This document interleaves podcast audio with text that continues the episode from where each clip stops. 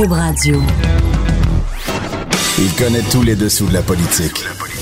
L'économie, la santé, le transport. Chef du bureau d'enquête de l'Assemblée nationale. Antoine Robitaille. Là-haut sur la colline.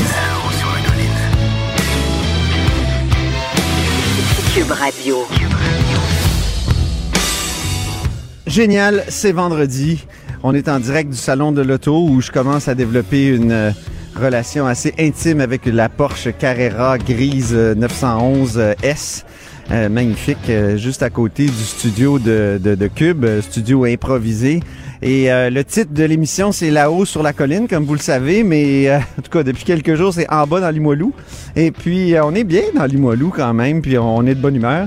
Surtout qu'on a des invités extrêmement intéressants. On va avoir pour souligner la journée internationale du- des droits des femmes euh, deux élus, Catherine Fournier du Parti québécois et Marois Risky du Parti libéral du Québec. Ensuite, il y aura euh, Annabelle Blais qui euh, fera une revue de la semaine en chanson avec euh, Lionel Méné qui, lui, fera euh, comme linguiste, le linguiste qu'il est, une revue linguistique euh, de la semaine. Il y aura beaucoup de Justin Trudeau. La langue de Justin a été passée au crible par euh, Lionel. Alors, restez des nôtres jusqu'à la fin. Il y aura euh, évidemment des vadrouilleurs euh, et euh, un compteur. Et aujourd'hui, on a un vadrouilleur municipal. Ben oui, il y a Tayeb Moala, journaliste aux affaires municipales pour le Journal de Québec, euh, qui est là, qui est en studio à Québec, je crois. Bonjour Tayeb. Oui, bonjour Antoine. Oui.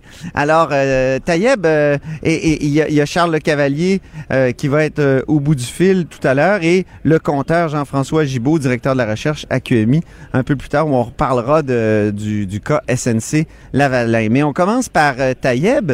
Euh, Tayeb, donc, Régis Labaume, euh, le maire de Québec, s'inquiète, là. Euh, et Ah pourquoi oui, oui, s'inquiète-t-il? très inquiet. Il s'inquiète parce que lui dit que son 3 milliards pour le tramway, pour le réseau de transport structurant, c'est comme ça qu'il faut l'appeler, était garanti là, dans l'entente avec M. Couillard il y a exactement un an.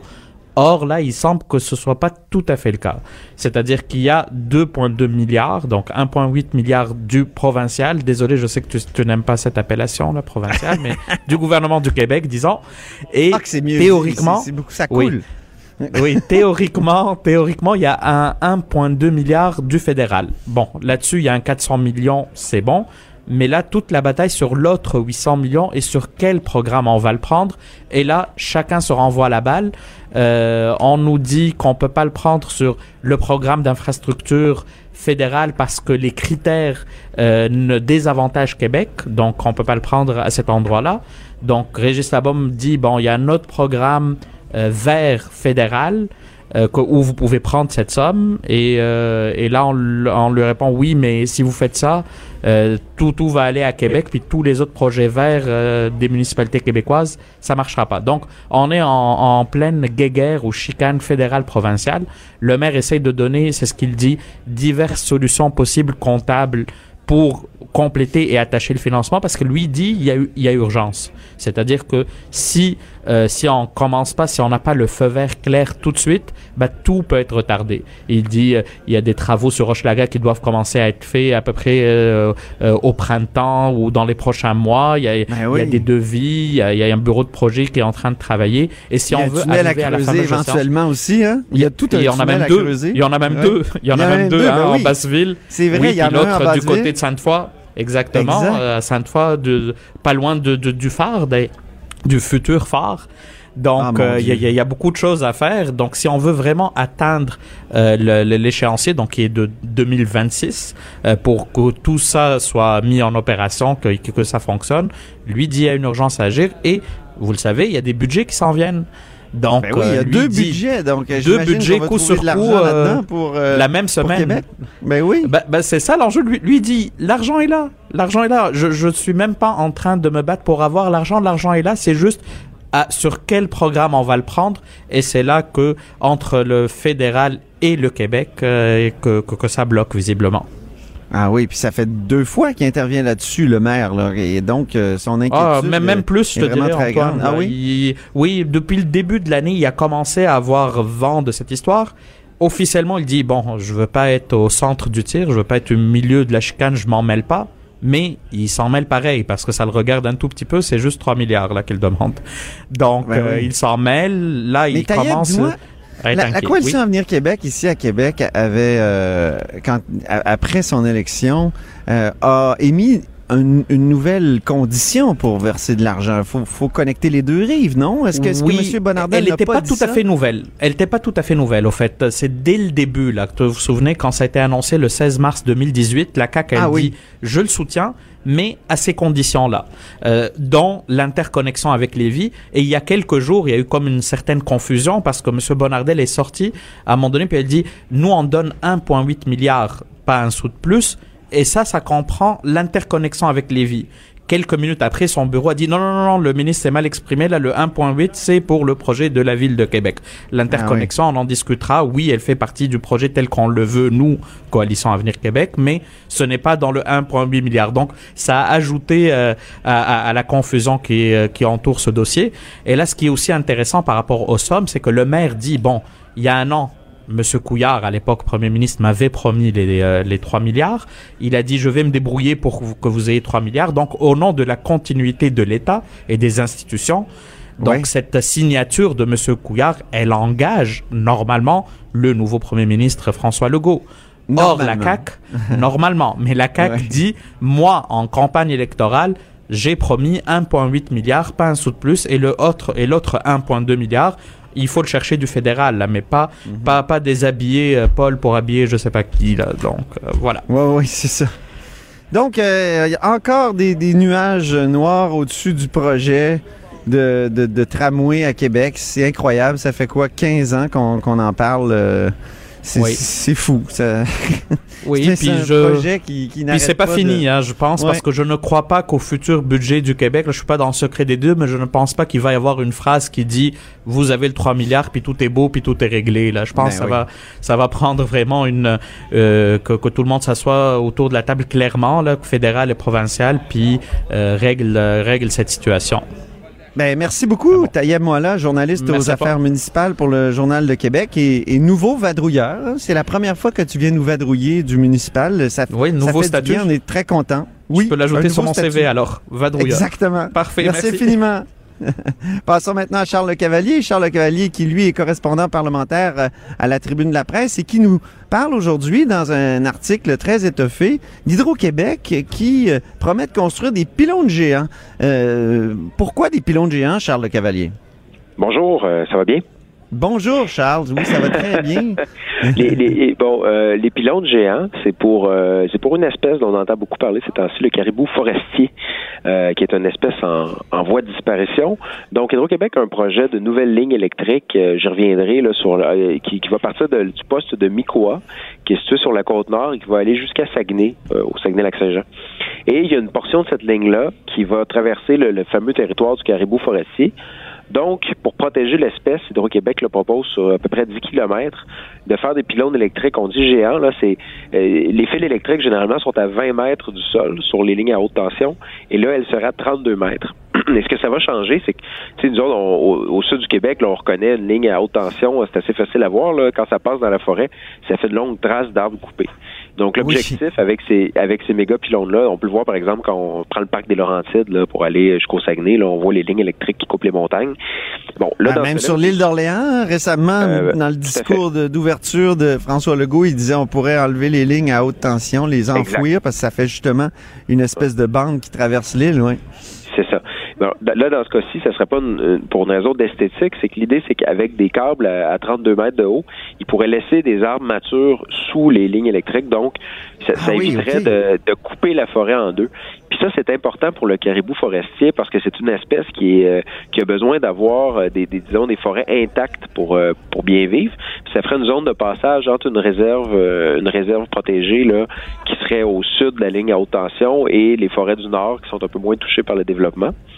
Euh, ça serait une première là, pour de, sur 10 km de faire un passage comme ça pour les animaux. Là. Donc, ce que ça ferait, c'est que ça segmenterait pas la, forêt. Puis je tomberai pas dans, les détails, là, mais c'est intéressant parce que là, les gens se demandent pourquoi. Mais c'est parce que le caribou forestier, il se déplace rapidement dans la forêt, mais les prédateurs comme le loup, euh, ils ont plus de difficultés à se déplacer dans la forêt. Mais euh, par exemple, une ligne à haute tension pour les loups, c'est comme une espèce d'autoroute parce que pour eux qui ont des petites pattes, ben ils peuvent, euh, il n'y a pas d'arbres, c'est dégagé, donc ils peuvent faire beaucoup beaucoup de kilomètres sous les lignes électriques pour se déplacer dans la forêt puis chasser les caribous. Donc bref, ça, serait comme une mesure de mitigation pour protéger l'espèce.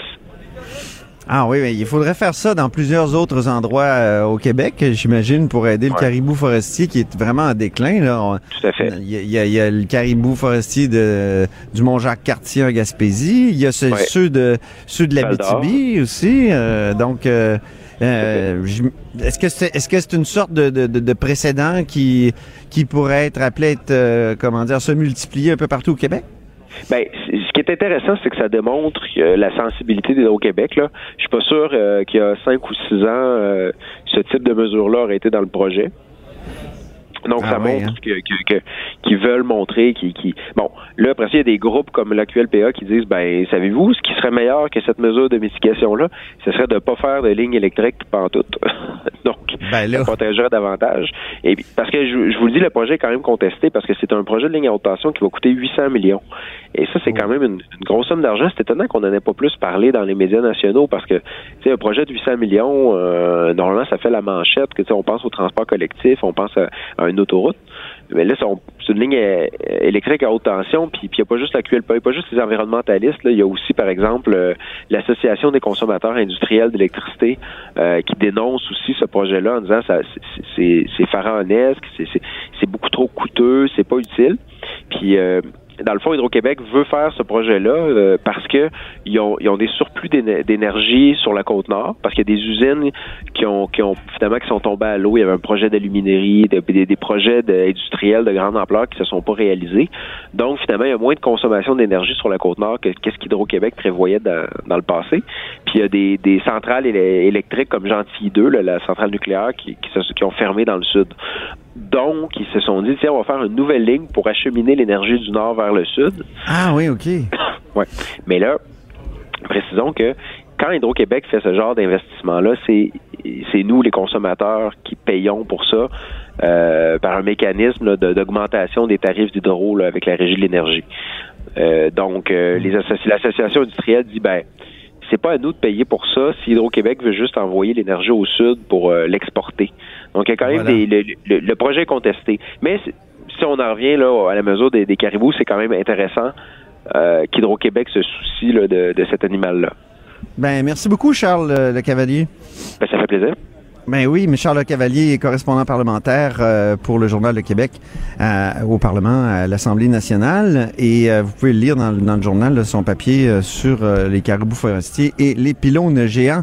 Maintenant, c'est l'heure de notre compteur, Jean-François Gibault, directeur de la recherche à QMI. Bonjour Antoine. Lamoroso. Ah, on attendait tous On attendait la chanson. oui, on ben, est tellement habitués, mais c'est pas grave, on la chante dans notre tête. Ça sera pour la prochaine fois. On a... Parce qu'il peut-être parce que le sujet, le sujet est trop triste, je pense, Antoine, rendu là. Ouais, t'as raison. Euh, donc là, c'est SNC Lavalin qui a su un revers en cours. Ben oui, tu sais, quand ça va pas bien, là, ça va vraiment pas bien. Donc, la, la Cour fédérale qui vient de rejeter la demande de SNC-Lavalin, dans le fond, qui, contestait la décision de la procureure euh, générale euh, du gouvernement fédéral de ne pas négocier une entente de réparation avec eux, une entente de réparation qui leur aurait permis d'éviter possiblement une condamnation criminelle. Donc, la, la, la, Cour, dans le fond, dit cette décision-là des procureurs de ne pas signer d'entente avec euh, l'entreprise est purement à sa discrétion et euh, tout simplement débouter SNC Lavalin. Alors c'est la dernière nouvelle euh, dans la saga euh, qui, les, qui les concerne. Mais maintenant, je voulais te parler aujourd'hui, Antoine, de, la grande question qui reste. Hein. C'est un peu ça qui est sur toutes les lèvres ben aujourd'hui. Mais, c'est lié, c'est lié parce que tout le monde se pose la question pourquoi le politique a-t-il refusé, plus précisément Jody Wilson-Raybould, qui était ministre de la Justice, a-t-elle refusé d'intervenir comme procureur général pour offrir un accord de réparation à SNC-Lavalin. Puis, dans son témoignage, elle l'a pas dit. Puis, depuis, tout le monde se pose la question, mais, mais pourquoi? Pourquoi être buté comme ça? Puis, toi, tu as un élément de, comment dire, tu as une théorie.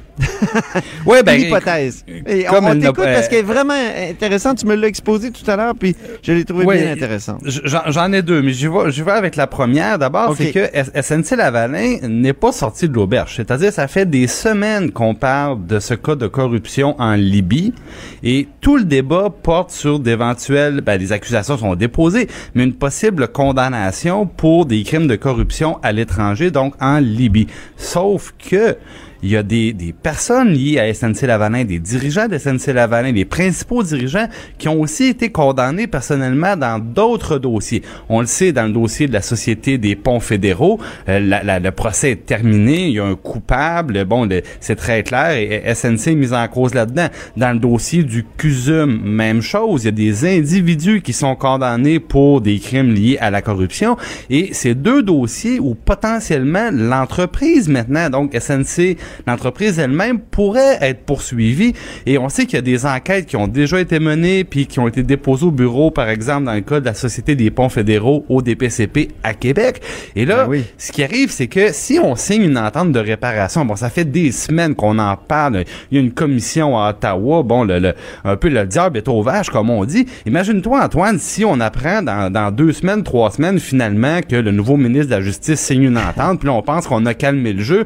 Et là, non. boum, nouvelle accusation criminelle Exact. dans le dossier de la Société des ponts fédéraux. Mais là, est-ce qu'on aurait le choix? Est-ce qu'on aurait autre choix que de signer une autre entente de réparation? Ici, après ça, le- ça devient le dossier du CUSUM qui fait l'objet d'accusations criminelles. Ben, ça prendra une troisième entente de réparation. Je me demande si du côté des procureurs, on se dit pas, ben, si on se met le bras euh, dans cette logique-là, on n'en sortira pas.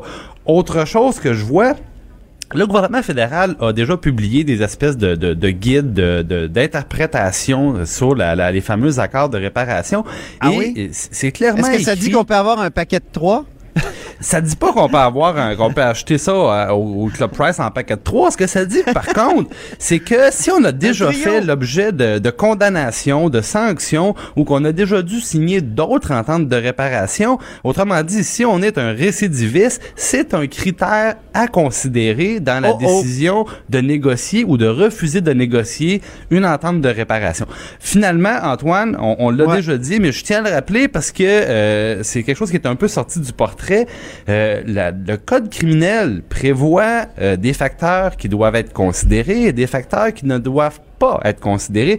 Et Oui. dans les facteurs que euh, le, le- le- la, procureure ne peut pas euh, ne peut pas mettre dans la balance, ben on, on le spécifie que si c'est un crime, une- que l'accusation vise un geste commis en fonction de la loi sur la corruption d'agents publics étrangers, et dans le cas de la Libye, évidemment, on est à l'étranger, eh bien, le, le poursuivant ne doit pas prendre en compte euh, l'intérêt économique national, les considérations d'intérêt économique national, donc le fameux débat sur les emplois, le siège social, euh, c'est précisément visé. Là. Donc, on- c'est peut-être ça aussi qui fait en sorte que le procureur dit, ben malheureusement, l'argument qu'on me sert à tous les jours, l'argument de M. Trudeau, l'argument d'à peu près tout le monde qui dit il y a 9000 emplois en jeu au Canada, plus de 3000 au Québec, ben elle dit, je suis désolé, là, la loi est explicite, je ne peux pas en tenir compte. Donc, autre possibilité.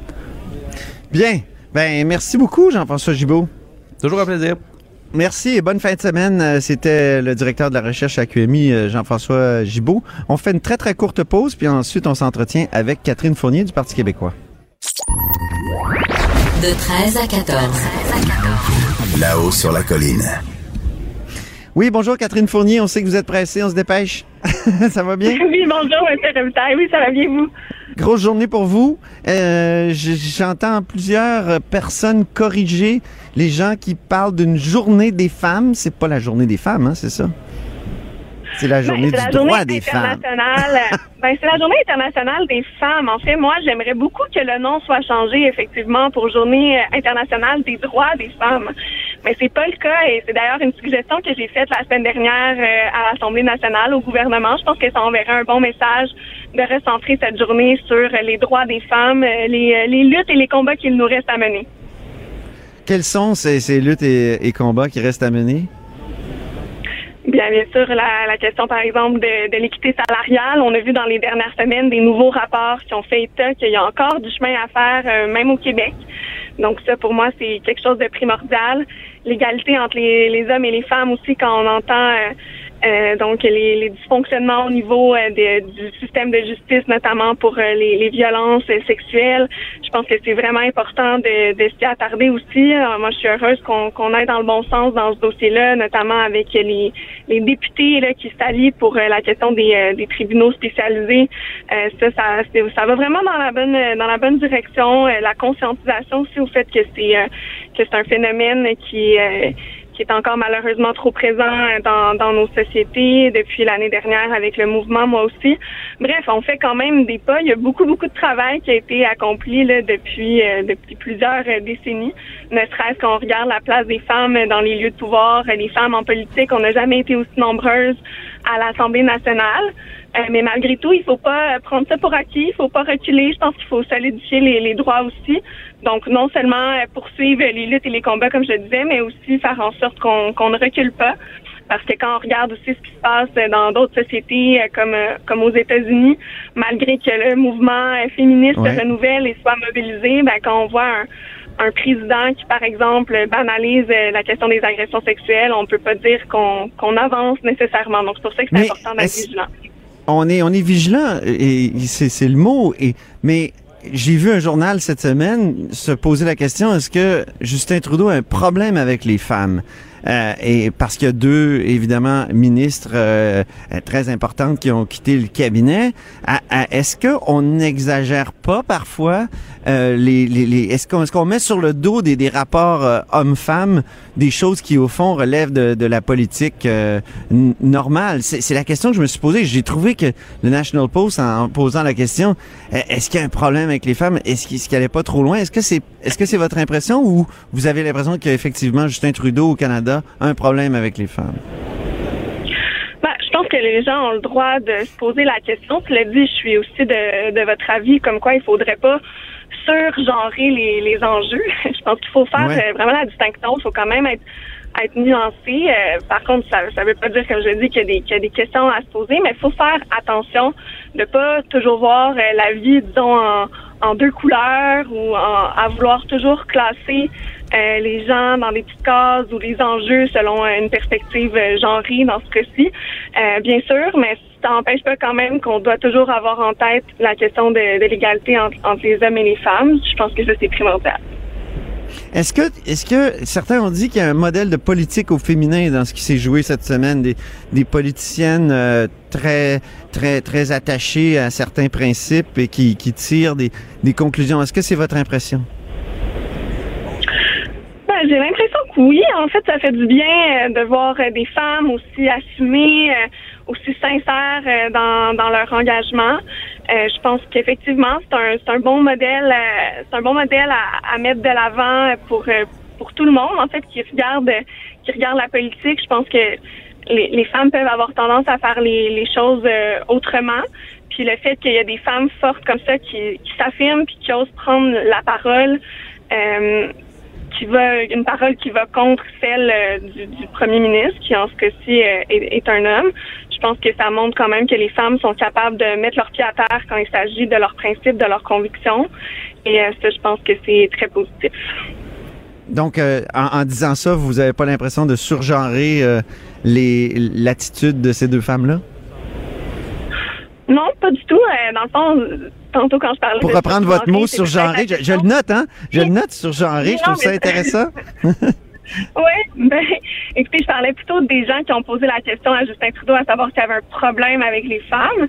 Euh, moi, je fais la nuance entre ça puis de dire que euh, je trouve ça très positif que comme femmes, euh, elles aient osé mettre leurs pieds à terre puis s'affirmer comme comme elles l'ont fait. Je pense que c'est ce genre de modèle féminin dont, dont on a besoin aussi en politique. J'ai une dernière question. J'ai lu un de vos tweets. Vous dites que vous souhaitez euh, que l'Assemblée nationale devienne un hémicycle. donc, qu'au Salon Bleu, il y a un hémicycle plutôt que deux camps qui se regardent comme des, euh, des chiens de faïence. Euh, donc, c'est ça, vous préférez un hémicycle, vraiment? J'ai été surpris par ce tweet. Ah oui, mais moi j'ai été surpris en fait par la réflexion du président de l'Assemblée nationale. Euh, j'ai relayé Oui, un parce que ça vient de là, ça vient de l'entrevue au Journal de Québec. Journal, ouais. Journal de Québec, oui, ben effectivement, moi j'ai été super euh, surprise de lire ça parce que euh, j'ai visité par exemple le, le Parlement écossais qui fonctionne en, en hémicycle, c'est-à-dire que les gens sont pas s'opposent pas face à face. Et euh, j'ai j'ai posé des questions euh, aux gens qui nous faisaient faire la, la visite à l'époque euh, au Parlement écossais. Puis ils m'ont dit que ça avait beaucoup changé la façon de, de faire les débats euh, Ah oui? au sein de, de leur Parlement. Ouais, que ça avait vraiment euh, détendu euh, l'atmosphère, que le fait d'être peut-être davantage dans une position de confrontation, euh, on le sent peut-être pas. On pense que c'est, euh, en fait, c'est plus insidieux, je crois, mais le fait de peut-être changer la disposition euh, du salon bleu, je pense qu'elle pourrait être intéressante à cet égard-là. Euh, je pense que, du moins, je dis pas qu'il faudrait absolument faire ça, mais je crois que c'est intéressant de, de l'étudier parce qu'en tout cas, moi, j'ai l'impression que ça pourrait effectivement peut-être diminuer euh, la confrontation. Puis on sait qu'on en voit beaucoup de confrontations Oui. par les temps qui courent euh, au salon bleu. Donc, je pense que toutes les possibilités à cet égard-là doivent être étudiées euh, de sorte d'améliorer le climat. Puis je pense que ça, ça va améliorer aussi, euh, le, disons, le sentiment que peuvent avoir la population euh, envers la politique. Très bien. Merci beaucoup, Catherine Fournier. Merci beaucoup, Mathieu Robitaille. Donc, Catherine Fournier est députée péquiste de Marie-Victorin, porte-parole euh, en matière de conditions féminines pour le Parti québécois. Euh, maintenant, on va s'entretenir avec Marois Risky, députée de Saint-Laurent, une habituée de l'émission. Bonjour, Marois Risky. Oui, vous allez bien en cette euh, journée euh, internationale du droit des femmes. Je, l'ai- je l'ai dit correct, je l'ai dit correctement. hein? Journée internationale des femmes, mais on pourrait aussi dire celle de la lutte des femmes, parce qu'évidemment, il y a beaucoup de chemins parcourus, mais il nous en reste énormément encore à franchir. Oui, j'ai posé la même question à Catherine Fournier. Quels sont les principaux euh, dossiers, selon vous, euh, euh, qu'il faut mener là, pour aboutir justement à, à une égalité pleine et, et entière? Ben, j'aimerais d'abord commencer par le chemin qui a été parcouru.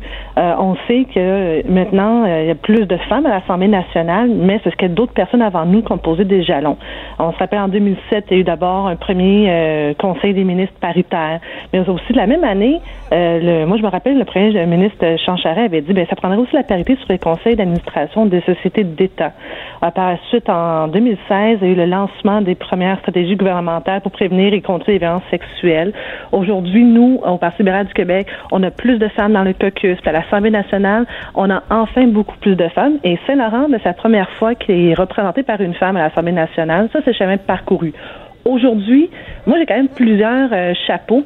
Euh, puis je peux vous dire que quand je regarde ce qu'il nous reste à faire, euh, je vous dis, il faut se retrousser les manches. Aujourd'hui, il y a 42% des sociétés canadiennes cotées en bourse qui n'ont aucune femme sur leur conseil d'administration.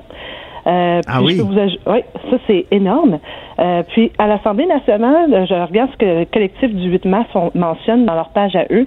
Euh, ils, men- ils mentionnent qu'une députée femme prononce en moyenne 185 mots au cours d'une séance et un homme 245 mots. Donc 60, soit 32 de plus de mots sont prononcés par des hommes à l'Assemblée nationale. Et une autre affaire que moi, ça, ça me, ça, ça aussi, ça me, ça me, ça me, ça me chatouille un peu. Toujours sur le collectif 8 mars, sur 609 prix Nobel de chimie, physique et de médecine. Savez-vous, M. Robitaille, combien de pourcentage a été remis à des femmes? Euh, bonne un question. maigre 3 Ah bon? Alors, la place des femmes, euh, j'ai été professeur avant de faire le saut en politique et à l'université, il y a beaucoup, beaucoup de femmes, plus que d'hommes dans bien des facultés. Mais Ben quand oui. on arrive dans les postes décisionnels, moi, j'ai hâte de voir toutes ces femmes qui sont dans nos bancs d'école, qui sont sur le marché du travail, accéder aux plus hautes marches de notre société. Et ça, ça passe par vraiment, euh, oui, des politiques publiques qui vont s'assurer que les femmes aient tous les outils nécessaires. Mais je vais vous dire une statistique qui me frappe le plus. Quand on parle d'outils nécessaires pour réussir, quand une femme a peur, ben malheureusement, elle n'a pas tous les outils nécessaires. Et à Montréal, 94% des femmes adoptent une stratégie euh, pour se sentir en sécurité lors de leur déplacement. Ça, ça veut Ah dire oui. qu'une femme qui prend le métro, tard le soir, ben ça se peut qu'elle ne se sente pas en sécurité. Alors, on doit tout faire dans nos politiques pour s'assurer que nos femmes, partout où elles se déplacent, elles se sentent en sécurité. Pour parler plus précisément de la politique, est-ce qu'il y a une analyse féministe à faire sur ce qui s'est passé à Ottawa euh, cette semaine avec euh, Jody Wilson-Raybould et euh, Jane Philpott? Je pense pas que c'est une analyse qui doit être purement euh, féministe là-dedans. C'est vraiment ce dossier qui touche vraiment la séparation des pouvoirs, l'éthique et la moralité. Euh, c'est sûr que là-dessus, moi, je peux vous- on pourrait prendre une autre analyse. Le 12 janvier 2019, moi, j'étais très, très fière d'être canadienne lorsque j'ai vu qu'il y avait une jeune Saoudienne de 18 ans qui quittait l'Indonésie pour s'en venir ici au Canada.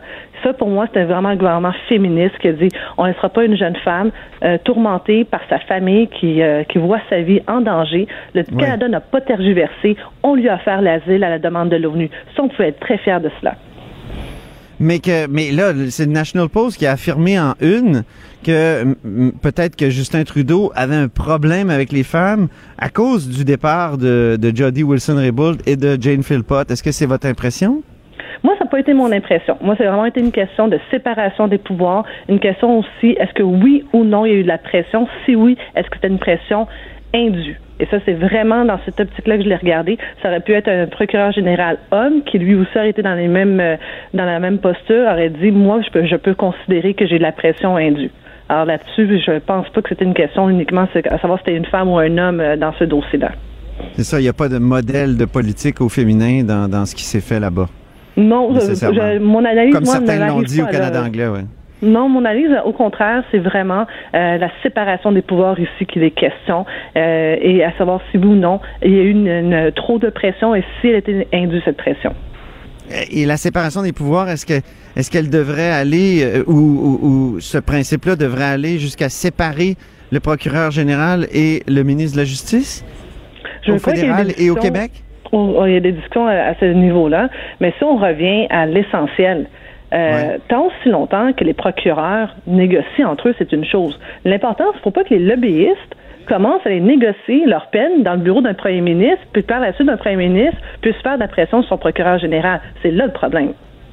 Donc, euh, les accords de réparation, ça ouvre une porte euh, vers une sorte d'arbitraire euh, juridique, c'est ça? C'est, Pas non, pas pas une bonne idée. parce que l'accord de réparation, il est prévu dans le code criminel. Il peut être tant Oui. fait par le DPCP que par Depuis le ministre lui-même. Depuis peu, effectivement, depuis peu, si ma mémoire est bonne, depuis six mois. Mais Oui. l'important, c'est que ça reste entre les avocats, les avocats qui représentent une entreprise fautive et le procureur de la couronne, le DPCP. Faut pas qu'on commence à, aller dans les bureaux des premiers ministres commencer à négocier ses peines. Là, on respecte plus du tout là, la séparation des pouvoirs si par la suite, en plus, le premier ministre peut intervenir. Ben oui. Mais si on revient à notre journée de 8 mars, parce que là, on est Oui. rendu pas mal plus loin de notre journée du 18 mars. Mais... Oui, mais, mais j'avais Mais une avocate sous la main. Vous- C'est Mais toujours pratique d'avoir une professeure de droit sous la main. Effectivement, mais je- si ça vous dérange pas, je vais prendre justement mon, mon rôle d'avocate, puis je vais prendre aussi Oui. mon rôle d'avocate fiscaliste. Un des enjeux pourquoi que j'ai fait le saut en politique, c'est la lutte contre les paradis fiscaux. Et ça, c'est important parce que tous les milliards de dollars qui nous échappent vers les paradis fiscaux, c'est de l'argent en moins pour nos, nos travailleurs de rue, pour nos travailleurs sociaux, pour notre système d'éducation, pour notre système de santé. Et vous savez, dans les familles monoparentales, dans Saint-Laurent, c'est plus de 80 ce sont des femmes. On a besoin de cet argent pour être en mesure de bien financer tout notre réseau social et notre filet de sécurité sociale. Alors ça, c'est un enjeu. Puis un autre enjeu que l'Assemblée nationale, on devra véritablement s'interroger, c'est ce que j'appelle la fameuse taxe rose. Les produits féminins qui coûtent plus cher aux femmes que pour les hommes, alors que c'est des produits qui sont très similaires. Par exemple, un savon ou un shampoing. Alors ça, ça peut être des enjeux qui pourront nous permettre d'avancer Oui. davantage. Et tant que tant qu'à faire dans mes demandes, là, j'apprends mon, mon rôle de porte-parole de l'éducation et enseignement supérieur. Oui. Ma collègue Hélène David, qui est aussi ministre, euh, pardon, ministre, j'aimerais bien, mais qui est encore ex-ministre, mais qui est porte-parole en matière de conditions féminines. Lorsqu'elle était ministre, elle avait fait partie de toute la politique dans les universités, sans oui, c'est non, et avait injecté de l'argent, 25 millions de dollars qui a été débloqué rapidement pour euh, doter d'outils pour faire la prévention sur les campus. Cet argent est important. Il faut que le gouvernement de la CAQ s'engage à continuer cette politique et toujours aller plus loin. Ça, c'est une demande là, qui est excessivement importante. Parce qu'on sait que pour vous, la, la rigueur budgétaire, euh, justement, peut affecter le rapport entre, entre les hommes et les femmes et peut euh, nuire davantage aux femmes, si je comprends bien. Absolument, ça va nuire davantage, selon moi, oui, ça va se nuire davantage aux femmes, parce que quand on regarde les chiffres, ils parlent d'eux-mêmes. Alors qu'on parle d'une famille monoparentale, quand je vous dis qu'à 80% ce sont des femmes dans Saint-Laurent, c'est un gros chiffre. Et quand on dit euh, euh, femmes monoparentales, il faut aussi savoir que souvent, ce sont elles qui vont occuper des emplois précaires et au salaire minimum. Donc là, si on a 6 emplois sur 10, M. Robitaille, au salaire minimum qui sont, euh, qui sont euh, accordés à des femmes, euh, c'est loin là, pour moi. Ça, c'est le genre de parité que j'aimerais avoir peut-être à l'inverse ou pas du tout. J'aimerais qu'on ait des meilleurs salaires pour tout le monde et que ces femmes ne se sentent pas dans une situation précaire. Alors, c'est clair que quand il y a des, euh, des, man- des manques d'argent, des manques de ressources, ça peut affecter davantage les femmes. Ben, merci infiniment, Marois. Ça fait plaisir. Là-haut sur la colline. Pour nous rejoindre en studio, Studio à commercial cube.radio. Appelez ou textez 187 Cube Radio. 1877 827 2346. Donc, c'est notre revue de la semaine euh, en chanson et en linguistique. On va aller rejoindre nos deux, euh, Annabelle, euh, nos, nos deux participants à cette euh, revue-là, Annabelle Blais et Lionel Menet. Donc, Annabelle Blais, je crois qu'elle est en studio Oui. dans le Cochon. Bonjour Antoine. Chanceuse, toujours les mêmes qui sont dans le Cochon. Je m'approprie le cochon. oui, c'est ça. Puis moi, moi, je suis pogné avec une Porsche. À chaque fois je regarde, là, 911 Carrera S. As-tu vu la 168 nouvelle 000 Tiguan? Oui. Oui, vu la nouvelle Tiguan. Les, les, euh, oui. Puis il y a pas loin aussi les Audi. Je te dis, il y, a- y a de la voiture ici, c'est fou. Ça donne quand même envie de prendre le taxi. Mais Annabelle, tu as deux chansons pour nous. Euh, on- Oui. on, va, on va commencer par euh, la première. Je te, je te laisse la présenter, je me tais. Oui, bon, ben, cette semaine, on le sait, ça a été la, la relâche parlementaire, donc il y a eu un peu moins d'action sur la colline. N'empêche, il y a eu un point de presse qui a été annoncé mercredi de euh, Geneviève Guilbeault, euh, la ministre de la Sécurité publique. Tu t'en souviens, Antoine, on était comme, mon Dieu, qu'est-ce qui se passe? C'était particulier qu'il y ait un point de presse comme ça. On était Ça, c'est fascinant. J'aimerais ça que les gens, des fois, nous voient voient nos, nos faces quand des points de presse comme ça sont annoncés, quand on est Ah en oui. pleine semaine de relâche. Il n'y a pas un ministre qui est censé être sur la colline. Puis tout d'un coup, oui, point de presse. Ah, ça on commence à hein, faire des téléphones. Puis Oui, les, les adjoints nous disent oui. C'est ça, c'est un. Oui, c'est ça. Elle est enceinte. Oui, on a, on a eu ce- cette théorie-là, notamment. On s'est demandé, est-ce qu'elle quittait? Est-ce qu'elle est malade? Est-ce que, on, on s'est demandé plein de choses. Euh, mais on le savait que c'était quand même euh, très important pour que, Oui. euh, justement, en cette semaine-là, il y ait un, un point de presse annoncé. Et donc, ce qu'on a appris, c'est que le grand patron de la Sûreté du Québec, Martin Prudhomme, était relevé temporairement de ses fonctions. Et, et- et ça, c'est très mystérieux. On ne sait pas encore euh, pourquoi, de quoi il est question. On parle de peut-être d'un geste grave qui aurait été posé. Et, et ce qu'on comprend, en tout cas, c'est selon les sources, C'est lié à des enquêtes que tu connais bien, Annabelle. Oui, tout à fait. Donc l'affaire, ben peut-être, euh, oui, toujours peut-être, mais oui, on pense que ce serait peut-être relié à l'affaire Guy euh, et toute l'histoire là, des fuites dans les médias. Euh, quand je dis dans les médias, je parle surtout de, de- il y a eu des fuites. On le sait, nous, on- au bureau d'enquête, on a beaucoup écrit sur l'enquête mâchurée de l'UPAC. Donc, qu'est-ce que c'est que cette histoire-là, l'enquête qui a pris le nom de Projet A pour découvrir c'est qui les sources policières qui ont donné des informations euh, à qui pour que ça se retrouve comme ça dans les médias. Euh, et même, il y a Oui. eu deux autres policiers qui sont euh, en ce moment affectés là, à des tâches administratives. Donc, c'est la chute de Martin Prudhomme et ça m'a inspiré cette chanson. Oui.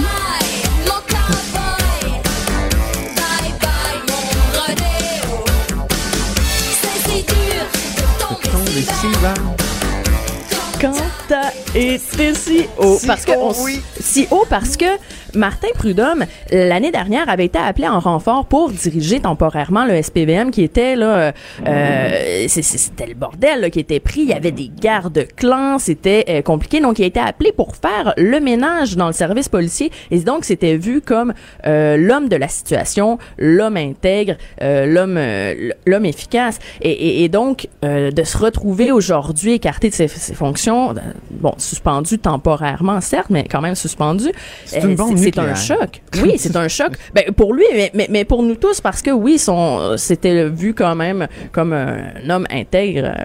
Donc, oui, ça a été un gros, gros, euh, grosse bombe cette semaine sur, sur, sur la colline à ce sujet. Très bien. Alors, euh, c'était ta première chanson, un petit Mitsu. Je remarque que ça fait Mais deux fois a une constance, hein, c'est la Écoutez, deuxième semaine de suite oui. que je mets du Oui, les- Mitsu. les- je sais pas il y a- il y a- s'il y a des, des auditeurs qui s'en souviennent, mais la semaine passée, c'était les Chinois. Oui, je, je crois que Mitsu me parle. Ça a Oui. peut-être bercé mon enfance, mais ah, ça doit euh, être ça. Ben, Ça ça, doit ça être doit ça. être ça. L'album euh, Il Mundo, on s'en souvient. Ah oui, ah oui, de, de- ah oui, de, c'était vraiment- 1988. Voilà, oui, j'avais 20 ans, t'imagines? J'étais pas Oui, encore je- dans la FADOC. Euh, je vais rejoindre euh, Lionel maintenant. Lionel est au téléphone, n'est-ce pas? Lionel Menet, vous êtes là? Oui, je suis là, je suis là. Je suis pas dans Allô? le mais je suis là. Oui, oui. En meilleure santé que la semaine passée? Un peu mieux, oui. Formidable, formidable. Euh, on a beaucoup d'extraits sonores, beaucoup de choses euh, à, à faire écouter aujourd'hui euh, dans, dans ta chronique, Lionel, notamment le français de Justin Trudeau. L'anglais, c'est facile. Tu pitches des mots ensemble puis ça fait une phrase. Le français, là, il faut savoir un petit peu où on s'en va dans notre phrase. Euh, bonne, bonne, euh, bonne fête euh, et, euh, soyez safe et secure. Aïe, aïe, c'est pas mal hein, comme euh, citation. Je trouve ça terrible. C'est terrible. C'est pas vrai faut, que l'anglais, c'est facile où on pitch des mots. professeur. Hein? Ben oui, professeur de théâtre. Et de français, je J'imagine que t'as dans- dans l'Ouest, souffert hein. comme moi, Lionel, en écoutant cette, cette, cette citation. Bah écoute, euh, je suis un peu abasourdi. Hein? Tu pitches des mots ensemble et ça fait une phrase. Ben oui. Alors ça c'est en anglais. hein. Alors je sais pas trop, mais pitcher. Bon, autrement dit, il a une nouvelle méthode Trudeau là pour enseigner les langues. C'est le word pitching, je pense, le pitchage de mots. Ben oui. Ah, il faut dire d'où ça vient, hein. C'est vrai, c'est dans un reportage de Radio-Canada qui était surréaliste. Oui, où oui, on- finalement, on disait que c'est pas grave de mal parler le, le français au, au Canada. Le français, c'est une, c'est une langue qui est un peu obsédée par la correction, puis que on est en situation minoritaire, donc euh, tout, tout est acceptable. On peut parler n'importe comment. Il y avait beaucoup de stéréotypes en fait. Et dans cette phrase-là, il y a beaucoup de stéréotypes parce que euh, t'as beau pitcher les mots là, même en anglais, si tu n'as pas un réservoir de vocabulaire, euh, t'as rien à pitcher. Hein. Donc il faut vraiment, euh, il faut vraiment. euh, c'est un peu naïf en fait. Cette, euh, mais, mais en même temps, c'est assez caractéristique de sa position par rapport à, à la langue et par rapport au français. Oui. Et dans ce reportage de Radio Canada, on montrait bien que dans le fond, Justin Trudeau, il avait un français un peu de de, de francophone minoritaire en fait. Hein. Et d'ailleurs, il le dit, il a vécu longtemps à Ottawa. Et quand il est arrivé à Montréal, à Brébeuf, il a eu des difficultés. Alors il y a une sorte, il y a aussi une, une part de, de sincérité dans cette phrase-là qui est quand même assez intéressante. Oui, oui. T'es pas convaincu. Non, non, non. Puis euh, quand j'ai quand j'ai entendu euh, cette euh, cette phrase de, de Justin Trudeau, j'ai pensé à la phrase de Tocqueville qui était venu au Bas Canada Oui, et qui oui. avait dit euh, après avoir écouté des avocats dans un tribunal. Il avait dit euh, que c'était peut-être le plus grand et le plus irrémédiable malheur pour un peuple que d'être conquis. Oui, c'est vrai, t'as raison, oui, effectivement, oui. Donc, c'est Alexis de Tocqueville qui avait dit ça au 19e siècle, puis il me semble qu'il y a des choses qui, euh, qui résonnent euh, encore aujourd'hui. Euh, tu avais quelques erreurs, euh, justement. Alors justement, j'ai relevé là. parce que ça m'a ça m'a intrigué cette euh, cette citation.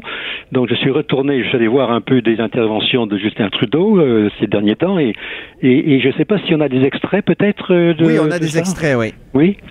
Oui. On te laisse les lancer. Donc Joanie un, un florilège, le petit florilège de fautes de Julien Trudeau. Oui.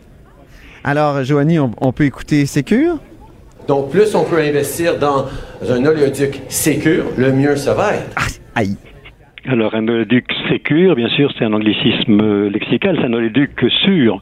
Ben oui, ben oui. Il aime bien, hein, Dépendant sur le pétrole. Euh, Excuse-moi, Annabelle, oui, on t'écoute.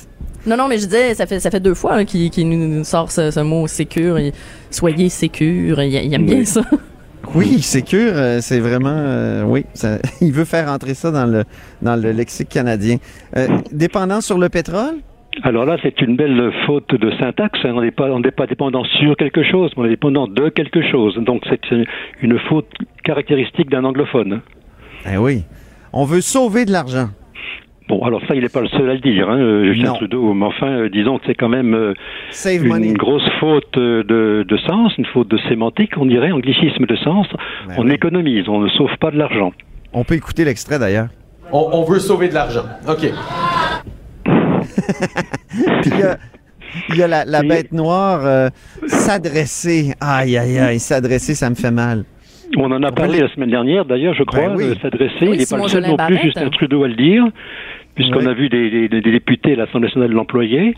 Bon, mais s'adresser à une situation, bien sûr, c'est un calque de l'anglais. On s'occupe d'une une situation, on, on s'attelle à une tâche, mais on ne s'adresse pas à la situation. Puis Annabelle, tu rappelais justement. Oui, mais c'est ça, la semaine dernière, je- on, on en avait parlé, c'était euh, Simon euh, Jeannet Barrette là, qui utilisait le, C'est le, ça. terme, euh, le verbe euh, adresser de la, à mauvaise escient. Pour bien souffrir et tourner le fer dans la plaie, on va juste écouter le- l'extrait, puis ensuite on va faire une petite pause. Mais notre façon de s'adresser à la pénurie de main-d'œuvre. Ouch! Là-haut sur la colline. Joignez-vous à la discussion. Appelez ou textez 187 Cube Radio. 1877 827 2346. On termine cette revue de la semaine avec Lionel et Annabelle. Lionel Mené, donc linguiste, et Annabelle Blais, journaliste au bureau d'enquête et experte en karaoké. Euh, Allons-y tout de suite avec euh, Lionel qui, qui a lu l'entrevue du président François Paradis à, à Charles Le Cavalier dans le journal de, de Québec du, du 2 mars. Et vous savez, dans cette entrevue-là, on en a parlé tout à l'heure avec Catherine Fournier. Euh, François Paradis peut, dit peut-être qu'on pourrait transformer l'Assemblée nationale en hémicycle. On sait qu'actuellement, c'est deux, deux, euh, comment dire, deux camps qui se regardent comme des chiens de faïence. Et, euh, et en hémicycle, là, évidemment, c'est un grand demi-cercle. On a cette disposition-là, notamment en France. Tout à l'heure, Catherine Fournier euh, du Parti québécois disait, ben, on a aussi ça en Écosse, donc dans un régime britannique, ça peut être possible aussi. Or, euh, Lionel a, a- a lu ça puis s'est dit, mais il y a plein d'expressions qui tomberaient en désuétude. Euh, je te laisse nous les présenter, ces expressions-là, euh, dont, dont des expressions drôles, Lionel. Effe- Effectivement, tu as raison. En fait, une bonne partie du vocabulaire euh, parlementaire euh, québécois s'est fait euh, en fonction de la, de la disposition de la salle du Salon Bleu, n'est-ce pas? C'est-à-dire un système britannique avec deux rangées qui se font face. Et donc, ça a donné, par exemple... je Deux longueurs d'épée, hein? Deux longueurs d'épée? Deux longueurs d'épée? oui. Oui, c'est ce qu'on, ce qu'on dit toujours, oui. Oui, c'est ce qu'on dit toujours, oui, oui, oui, oui. Donc, il y a un certain nombre d'expressions qui vont devoir changer si jamais on passe à, à l'hémicycle. Entre parenthèses, est-ce que le Salon Bleu, euh, est-ce qu'on pourrait installer un hémicycle? Parce qu'il est tout en longueur, me semble-t-il, hein, le Salon Je Bleu, quand sais. même. hein? Je sais, ça, ça, ça serait pas évident. Ça pose un problème, à mon avis. Oui, il me semble, oui. Bon, enfin, disons, admettons que euh, on quitte, euh, donc on est le Salon Bleu, euh, qui soit vraiment un hémicycle. Ben, on pourra pas dire, euh, par exemple, actuellement, euh, les gens se regardent, comme tu disais, en chien de faïence, un petit peu, hein, l'opposition, la majorité, ou les oppositions, la majorité. Et, et pour se parler, ils s'interpellent souvent en disant nos amis d'en face. Oui, nos amis d'en face. Ce qui veut dire Oui, en fait ça. nos, nos meilleurs ennemis, en fait, en réalité, hein, nos, nos, nos adversaires, en fait. Hein. C'est de l'ironie, hein? Ben, c'est de l'ironie, bien sûr. Donc, euh, on pourra plus dire ça parce qu'en fait, en face, il n'y aura plus que le président dans l'hémicycle. Il y aura plus, euh, on pourra plus dire nos amis d'en face. C'est pas possible. Ça va tomber en désuétude. C'est ça, exactement. Je suis sûr qu'on trouverait autre chose, mais euh, nous, ça pourrait être nos ennemis d'à côté nos, nos voisins. C'est ça? Mais il y a traverser la chambre aussi. Ça, Alors, ça voilà, une toujours autre fait- ça, te fait rigoler cette expression traverser la chambre comme si on passait à travers le plancher? Euh, oui, on d'ailleurs même, j'ai même trouvé euh, traverser le parquet des fois, donc c'est quand même encore plus intéressant. Mais euh, traverser la chambre, on en a parlé aussi déjà une fois dans cette chronique. On pourra traverser la chambre, c'est quoi? Ça veut dire changer de camp, passer de l'opposition à la majorité ou de la majorité à l'opposition. Ça veut dire changer de camp en fait. Oui. On pourra plus dire ça parce qu'en fait, on n'aura plus à traverser la chambre si c'est un hémicycle. On, on va- on aura à se déplacer à gauche ou à droite ou en haut et en bas. Exactement. Donc on pourra plus dire il a traversé la chambre. Mais ça pourrait faire, euh, ça pourrait être drôle si les partis, disons, de gauche se retrouvent à droite et là, ils pourraient avoir plein de jeux de mots, nos amis de droite, en leur désignant Québec solidaire, ça les chatouillerait, ça pourrait être drôle. Oui, mais Oui, on Annabelle, pourrait- c'est par- rapport au président hein, qu'on est à gauche ou à droite. Hein. Donc, euh, euh, par rapport au président, mettons François Paradis, il va, il va siéger quelque part, et à, à sa, à sa gauche, ce sera, mettons, Québec solidaire, n'est-ce pas? Et puis à sa droite, ça sera, je sais pas qui, je ne sais pas trop dire, mais enfin bon. Oui, oui, c'est vrai, mais ça dépend d'où on se place. On est toujours à gauche ou à droite de quelqu'un, comme dit Entre Annabelle. parenthèses, ça sera beaucoup plus facile de placer les députés quand même avec ce système-là, parce que euh, là actuellement, les gens, euh, tous, les, les- les oppositions, elles sont toutes serrées un peu dans un coin et se retrouvent toutes ensemble euh, avec un hémicycle, ça sera réparti différemment. Donc la, la, dynamique, la dynamique va, va changer à mon avis. La dynamique, c'est ce que disait Catherine Fournier. La dynamique en fait dans les discussions devrait changer avec ça. Oui, on verra. Il y a beaucoup d'opposition aussi en France où il y a un hémicycle, il me semble. Mais en tout cas, euh, on pourrait maintenant euh, passer à l'autre chanson euh, que veut nous proposer Annabelle. On t'écoute, Annabelle. Oui, ben, suite de la saga hein, SNC Lavalin, ça occupe quand même euh, euh, l'actualité ces, ces, ces derniers temps. Bon, la semaine dernière, c'était l'ex-ministre de la Justice, Jo- Jody Wilson-Raybould, qui témoignait. Et cette semaine, on a eu droit au secrétaire principal du premier ministre, donc Gérald Bott, suivi de la conférence de presse de Justin Trudeau, euh, qui réagissait là, en, expliquant qu'à son avis, lui, avait pas fait de pression inappropriée sur euh, son ancienne ministre de la Justice là, pour, pour éviter un, un procès à, à SNC Lavalin. Et, et il a expliqué, notamment, euh, M. Trudeau, qu'il n'avait pas réalisé que la confiance s'était érodée avec sa ministre et il a déploré le fait qu'elle n'est pas venue le voir pour parler de ses inquiétudes. Et, comme ça, euh, c'était tout plein de, de, de, de compassion et de sollicitude pour venir euh, dire à ses ministres, mais s'il y a quelque chose qui ne va pas, venez me parler. Et ça m'a inspiré cette chanson.